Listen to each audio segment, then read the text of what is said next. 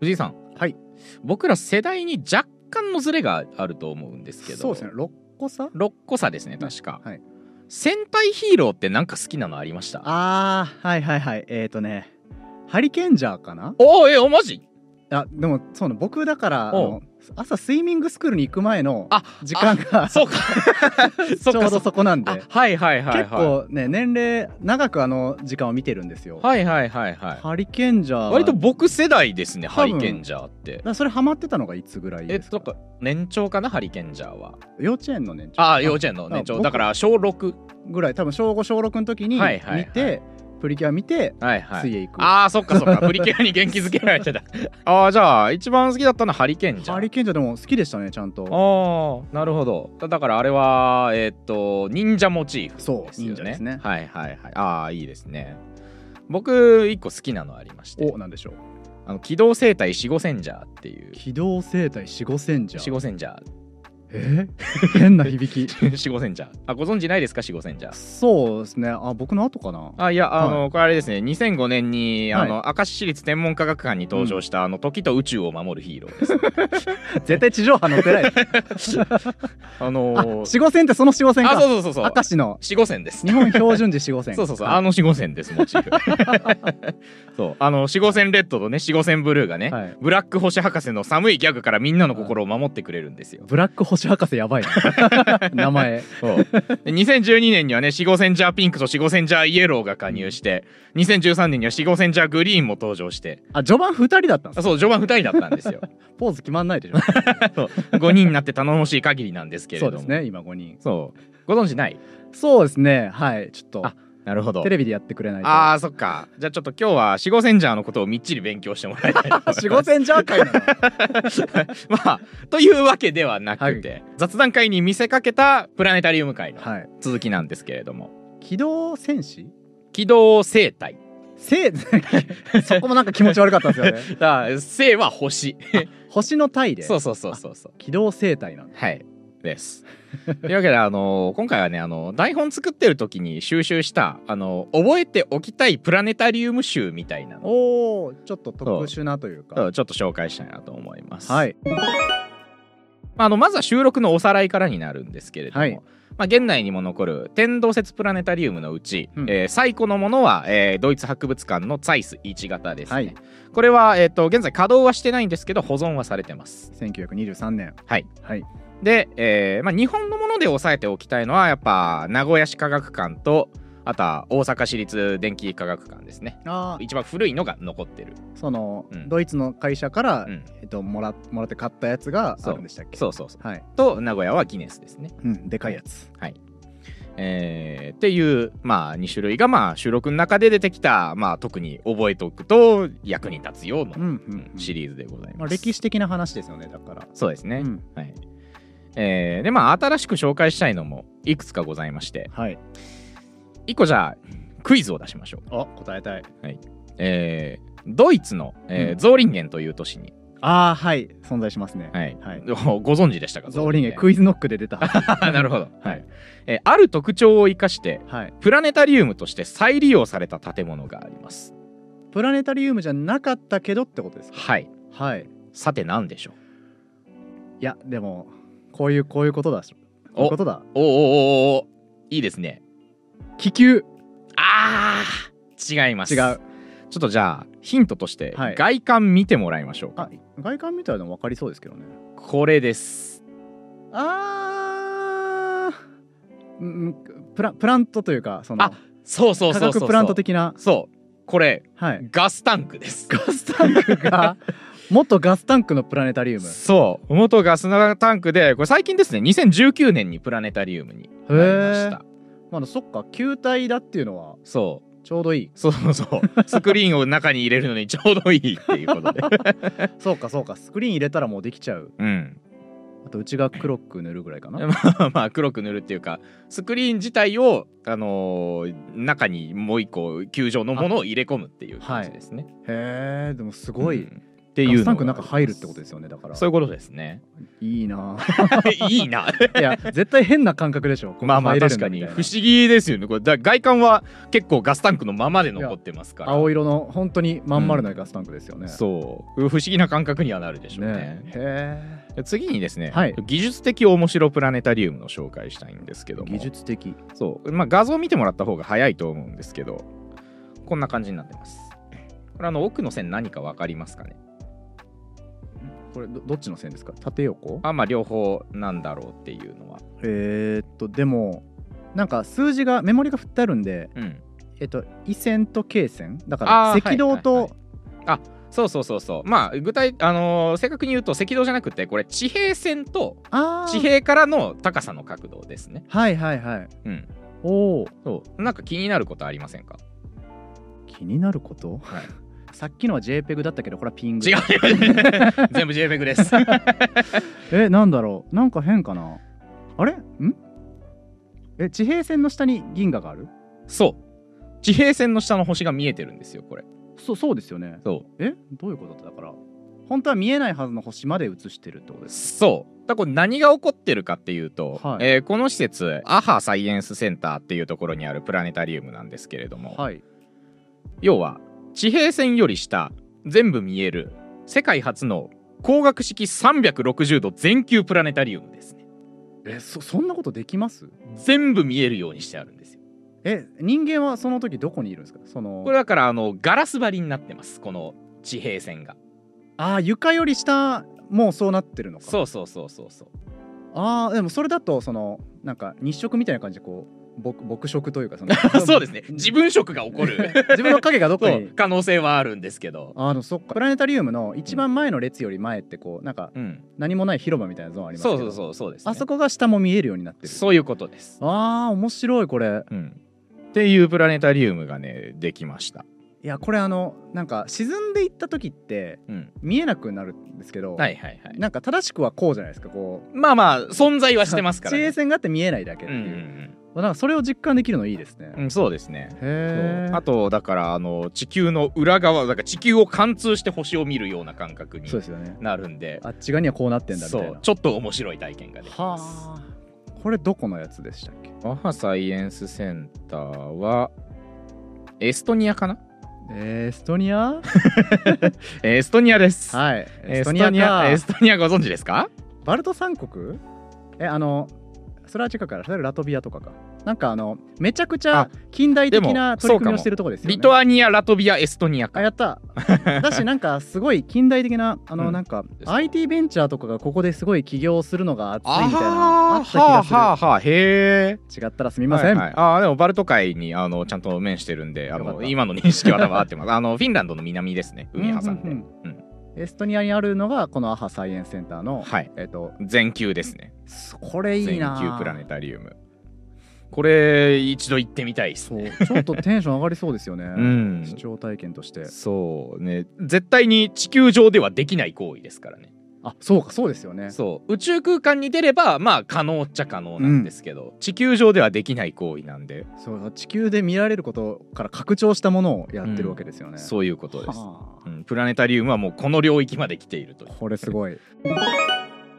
ここまであのそういろいろ扱ってきたしあの最初から多分イメージとしてあると思うんですけどプラネタリウムの建物ってやっぱ丸いイメージありままあすよえね。っと半球の形になってないとうんうんうんいけないんじゃないかなってあーはいはいはいまあ確かにほとんどが丸いんですよプラネタリウムって、はい完全に球状になってる建物も結構たくさんあるんですけどはい実はあれそんなに意味なくって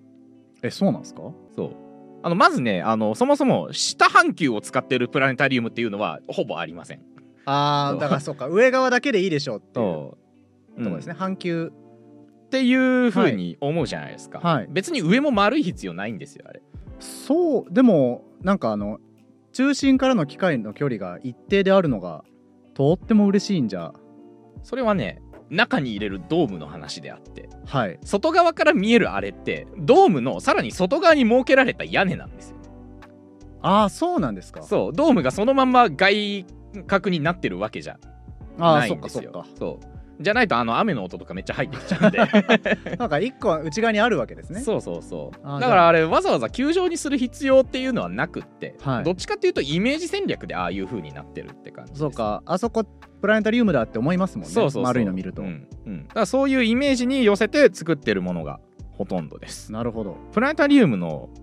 外側全然ドーム状じゃない建物もあるんですようん、まあ確かに今の聞くとできるなっていう、うん四角くてもいいなって。そうというわけで、えっと、次紹介するのがこちらドイツの、えーハンブルグプラネタリウムです、はい。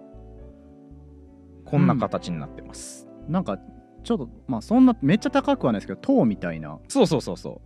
うはこれまさに塔でこれねもともとね給水塔だったんですよあ。お再利用パターン。そう 再利用パターンですでかい空間がありゃどこでもでまあきる。そうですねえー、でもでけえこ空の間さえありゃ見た目おしゃれですねこれね。いやいいっすよねこれこれの中プラネタリウムになってんのそれロマンある。そうだからもともとあのなんか公園の近くに立ってるランドマーク的な給水塔だったみたいで、うんそう給水塔としての役割を終えてさあどうしようってなった時にプラネタリウムになったそうですねこのやり方いいですね。いやこれそうリノベーションプラネタリウムいいっすよねでかい何かをとりあえずプラネタリウムに。 そうガスタンクといいえー、あガスタンクもいいな。ガスタンクもいいですよ ね。そうねガスタンクなんてね見た目ぴったりですからそうねあのなんか武骨な感じもいいしこうんのおしゃれなのもいいですうね、んうんうん、っていうねあの結構面白いリノベーション物件も結構ございます。はっていうのがまあいろいろと海外事情になりまして、あはいちょっとまああの海外のもの紹介しすぎても結局いけねえじゃねえかと。まあエストニアへね直行便があるのかもわなか んいなか なさそうだなそうですよね一回ヨーロッパで乗り換えなきゃいけないんでしょうねでしょうそうなんでまああの世界にばかり目向けててもあのしょうがないのでおってちょこっととは国内のものを紹介したいと思います国内はね行けますからはいちゅうわけで愛媛県の、あらはい僕出身香川なんで、はい、隣ですお隣さんですね、はいえー久間高原天体観測館というところなんですけれども、はいえーまずはですね写真をご覧くださいえこちらですなんかうんなんだこれ、うんなんか謎の施設に半球がめり込んでるみた いなまあでも上普通にドーム状になっててそうかここ下はコンクリになっててっていうそうですね、まあまあ一般的な割と何の変哲もないちょっとキュッとしてるなっていうぐらいあまあまあそうはでいすねはい、何の変哲もないプラネタリウムなんですけどこれ面白なんですかちょっとね引きの写真見せますねはい。ん何何何何何 何え白城の中にありますこれえ、ま、え、この左のやつですか そ うそうこの奥にあるや白併設のつ そうプラネタリウムです 殿。そうまあこれあの残念ながら実際に武将がいた城っていうわけじゃなくってあの、はい町おこしの一環としてこういう形になったっていうじゃあ白もその観光施設として作った。そうです。ねはい いや、白作ろうってなるかこ れ。面白いけど。ね、城の中にプラネタリウムがあります、すごいな。ね、四国行った時はねぜひねチェックしてみていくやださい。これ僕知らなかったんでちょっといつか行きたいな うんそう俺隣県だからね割と実家帰った時に、行けそうですようね。ん、行きやすいんえじゃこれなごめかんろなうさかいあのローカルな話になっちゃいますけど何市ですかこれえっとね久間町っていうのがあるのかな久間高原のある、えー久しぶりにマンで熊町そうそうそうそうへえうんちょっといつかトライ します。報告しますね。はい そうで次に紹介したいのが明石市立天文科学館出た四号線じ ゃあ死後センジャーです、はい時と宇宙を守るヒーロさあブラック星ブラック博士。ー ブラック星博士いやもう星ブラック星博士何なんだ。 そう、えー、シゴセンジャーのね活躍にはね、まあ、他の戦隊ものと同様やっぱ一定のパターンがあるんですよはい。まずプラネタリウムの案内が普通に始まりますあ当館はあって。じそゃうあそそうそうの誰普通の人ってことです。係の人が。そうで係の人が普通にプラネタリウムの展示というかあのそう映像を始めてはい。そうしばらく聞いてると、うんブラック星博士が登場しまブすラック星博士。その博士がまず味方じゃないっていうのに衝撃を受けてますよ。僕は。ブラック星博士ですそうでブラック星博士はね、はいしょうもない天体ギャグとクイズで辺りの空気を寒くしてくるんですよね、はい。ビッグコールドですね。だか らそうですそうですね。寒くしてきます寒くしていくんだ。そう例えばですねえーっと牛がはい体がかゆいって言ってるイラスト、はい。牛が体が痒いって言ってる。はいはい、これ何座でしょうか、え牛がかゆいんでしょ、はい、牛え牛飼い座正解です。あー なんでこんなクイズの正解しなきゃいけな いんだ そう牛がかいいから牛飼いだ、ね、牛がかいいから牛飼い、はいで博士のギャグクイズを1問解くと、えー、シゴセンジャーがやってきて、えー、シゴセンジャー側のまともなクイズ攻撃が炸裂 するんですね えクイズ VS クイズなんですかあそうそうそうそうそう そうシゴセンジャー側は例えばあの太陽系の惑星は全部で何個みたいなおーそうえっ、とシゴセンジャークイズアタックで反撃しまあすそれは博士に対するアタックなんですそうそうそうそうそうそうそうで、えーこのやり取りが複数回繰り返されて、はいシゴセンジャーが勝利するっていうのが定番の流れですねこれいつ思いついたんでし ょうねこれねねえこの 明石市立天文科学館に多分とんでもないブレインがいるんだと思うんですこよ。れいけるぞってそ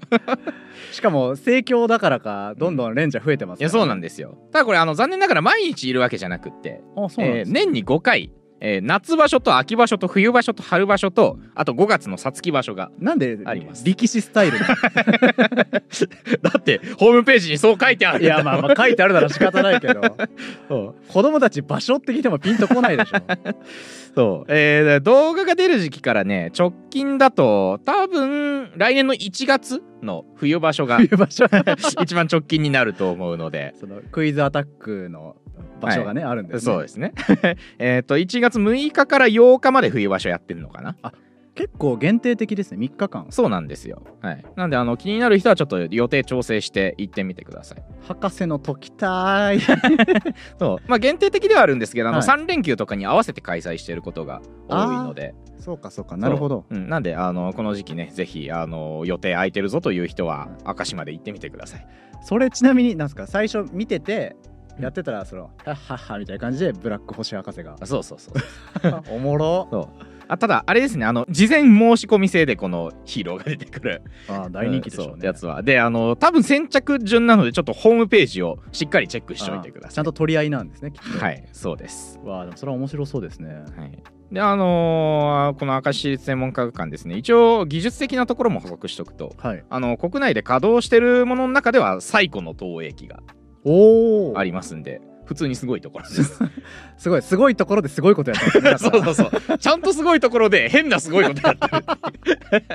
博士からそう変なクイズ出しましょうって言ったやつやばいなそう最初企画会議通したやつすごくないですかこれ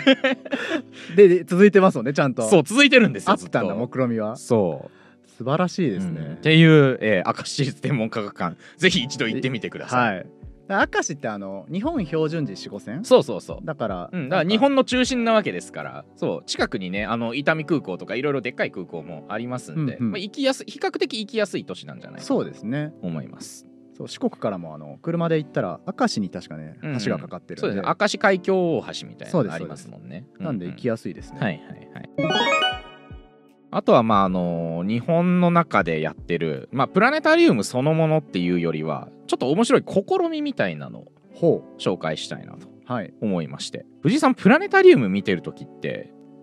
どうしてもやっぱ眠くなっちゃわないですか、なりますし、うん寝たことはある意識が途切れたことって多はい分はいはいありますね、なんか、まあ多分ある人多いと思うんですね、うん結構で暗くてちょうど涼しくてそうでもそう寝てくださいと言わんばかりの 夜の空間を再現してるわけですから 2時間ぐらい痛いんですよね 本当に昼寝したいまあしゃあないことなんですよ、うんええあのちょ今回種本にした本にあの何人か解説員の方の意見が載ってたんですけどおうはいまあいびきさえ書かなきゃ別に寝てもらっても構わんかなっていうのが割とプラネタリウム側の意見みたいですちゃんと見てくれよじゃなくて、うんうんうん、まああの解説心地よかったのかなというふうに捉えるようにしているとのことなんいでやす、ね、そうあの声も優しいんですようんうんうね、ん、だから寝ちゃうっていうのはそうあります、ね、そうだから僕がやるときはね下ネタ言いまくって眠れないようにしてやろうかなとゲー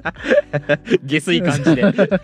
行こうかなと寝る空気じゃないなっていうそう風にしたい思うんですねですけど、はいそうまあ、ただやっぱりその寝ちゃう側としては申し訳ないなっていう気持ちにはそうなるじゃないですか、申し訳ないいしまあもったいなかったなっていうんうんうんうんねそういう人のためにとてもいいイベントがあるんですえなんすかなんすかえーこちらですね、えー日本プラネタリウム学会というのが実施しているはい全国一斉熟睡プラネタリウムというイベントです。もう寝ていいよってい うそうそうそうそう。あのちなみにこの音声だと分かりにくいんですけど、プラネタリウムのネタの部分がスリープになってます。ああプラネタリウそうムそうだ そう。プラネタリウムです。それはねどういう取り組みこれね、そう、えー毎年11月23日、なんです勤労感謝の日かはいはいに実施されてま して勤、労感謝の日なんだそう、プラネタリウムで思いっきり寝るチャンスです。 それいいないいでしょ、これ。いやあの僕ちょっと違いますけど、はい飛行機とかで僕うんめちゃくちゃ寝るんですよ、はいはいはい。、で、えっと、前略雲の上よりかななんかそういう飛行機とか空港を紹介する漫画があって、うんうんその中で毎週末